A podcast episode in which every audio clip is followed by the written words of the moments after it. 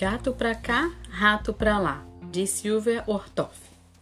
Era um gato muito viajado que andava pulando sobre o telhado e encontrou, de repente, de cinza vestido, um ratinho choroso que estava perdido. O gato, de fato, não gosta de rato. Quis morder, quis pegar seu eterno inimigo.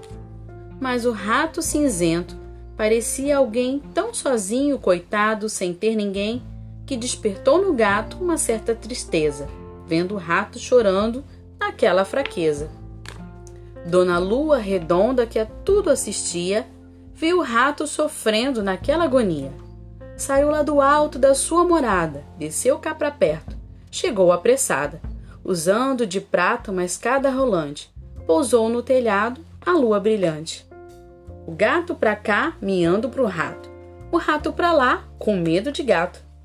Mas vendo a lua, o gato de fato ficou amoroso, miando poesia. A lua tão gata, tão prata, sorria. O rato cinzento aproveitou o sossego, pulou no luar e virou um morcego.